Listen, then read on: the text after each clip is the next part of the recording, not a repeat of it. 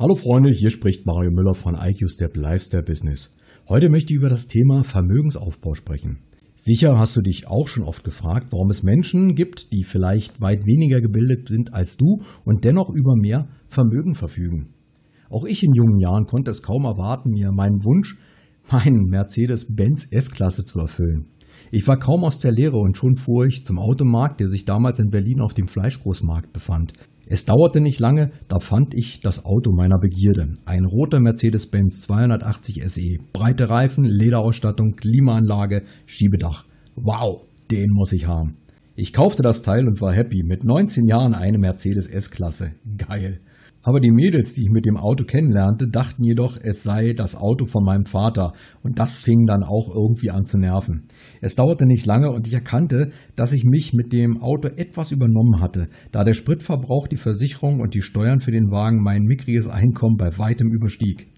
Nach drei Monaten verkaufte ich den Wagen und, wie sollte es auch anders sein, selbstverständlich mit Verlust. Denn wer will schon einen Spritfresser? Statt mir so einen Boliden zu kaufen, wäre ich sicher besser bedient gewesen, mir gleich in jungen Jahren eine Eigentumswohnung zuzulegen. Aber das schien mir irgendwie utopisch und auch meine Eltern lebten in einer Mietwohnung und mir wurde es eben so vorgelebt. Auch in meinem Umfeld gab es niemanden, der sich eine Eigentumswohnung zulegte. Also war das für mich auch keine Option. Stattdessen liebäugelte ich wieder mit einem neuen Auto. Ich dachte, okay, wenn es nicht ganz so groß ist und nicht so viel Steuern und Versicherung kostet, der Verbrauch sich in normalen Niveau befindet, könnte man über einen Neuwagen nachdenken. Nun, gesagt, getan. Ein Freund von mir hatte sich zuvor ein Opel Kadett gekauft. Sportfelgen, Sportpaket, Heckspoiler. Er hatte zwar nur 1300 Kubik, sah aber nach deutlich mehr aus. Okay, äh, der könnte mir ja auch gefallen. Also, ab zum Opel-Händler. Äh, nach knapp einer Stunde mit einem Leasingvertrag unter dem Arm verließ ich mit einem zufriedenen Pfeifen auf den Lippen das Autohaus. Die Kiste war gekauft. Ich war zwar glücklich, hatte aber in diesem Moment wieder für Verbindlichkeiten gesorgt.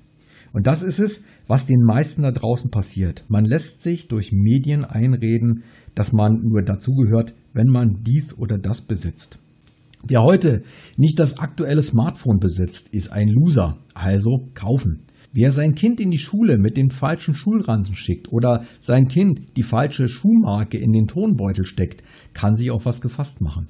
Wir werden so konsumgesteuert, dass wir es nicht mehr merken. Wenn man sich tatsächlich auf die Basics besinnt, nicht jeden Konsumterror mitmacht und mal in Ruhe überlegt, was dann eigentlich wichtig ist, kommt zu folgender Erkenntnis. Nicht das große Protzerauto, nicht die teure Uhr am Arm und auch nicht die teure Küchenmaschine sind ausschlaggebend, sondern das Gefühl, es sich auch leisten zu können. Früher musste ich mich immer mal wieder zwischendurch belohnen. Meistens kaufte ich mir dann etwas, was ich mir hätte eigentlich gar nicht leisten können. Die Freude, und das ist mittlerweile bewiesen, hält meistens genau 14 Tage an. Dann ist es wieder an der Zeit, über eine neue Belohnung nachzudenken. Und das passiert vielen Menschen, wenn sie sich nicht im Klaren darüber sind, was es für Konsequenzen hat. Schon heute sind die meisten Haushalte verschuldet, teilweise sogar so hoch, dass sie Privatinsolvenz anmelden müssen. Ich sage, dieser Konsumterror ist Gift für unsere Gesellschaft. Der Nachbar hat ein neues Auto, da muss ich gleich ziehen. Der Nachbar flog letztens in die Karibik, da muss ich da auch hin. Weißt du was? Das ist alles Mist. Bei vielen Menschen sieht es finanziell nicht so rosig aus und sie kommen gerade so über die Runden. Auch bei mir war es vor einigen Jahren noch der Fall. Am Ende des Geldes noch Monat übrig.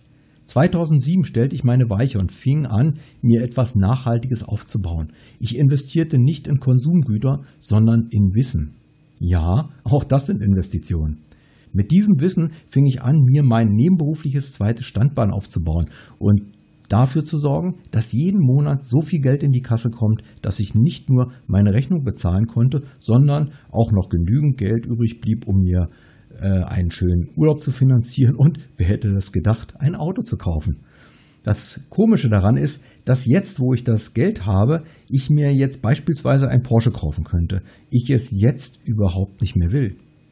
Vor kurzem habe ich ein Buch gelesen, in dem stand ein genialer Tipp. Ich erkannte, dass ich es seit Jahren genauso mache, ohne zu wissen, was das ausgelöst hat. Alex, der Autor dieses Buches, erklärt es folgendermaßen.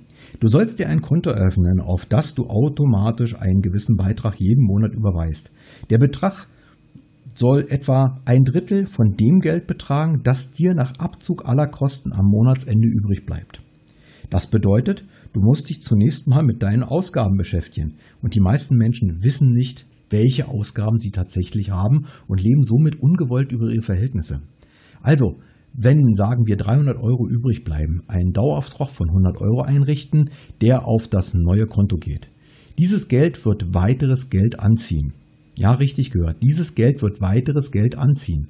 Frag mich bitte nicht, wie das gehen soll, aber ich kann dir versichern, es funktioniert.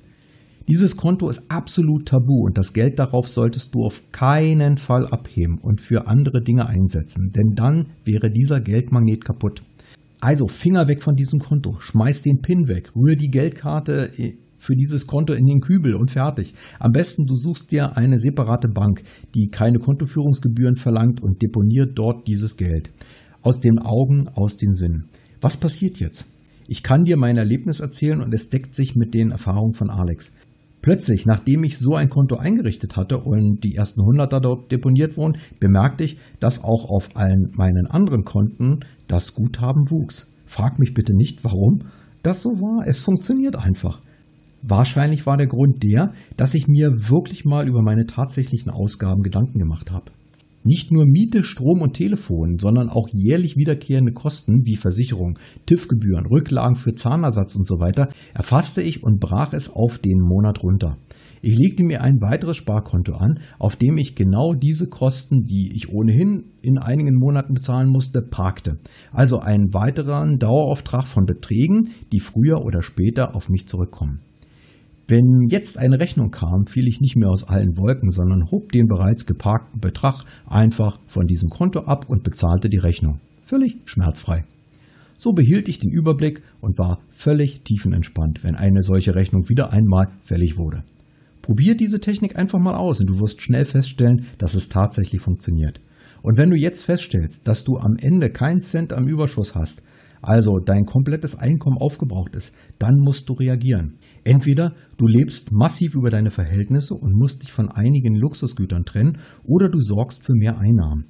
Aber bitte, stell es schlauer an als ca. 80 Prozent der Bevölkerung da draußen.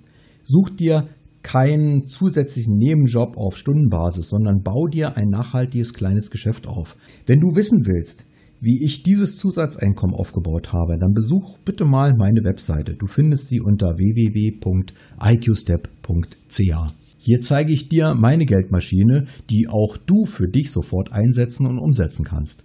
Keine Angst, du benötigst dafür nicht viel Zeit, da ich einige Prozesse für dich bereits übernommen habe und sie dir zur Verfügung stelle.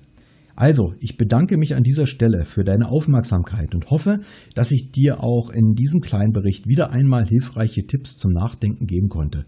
Wenn es dich interessiert, wie man sich eine nachhaltige Geldmaschine aufbaut, dann besuch jetzt meine Webseite und trag dich dort in das Kontaktformular ein.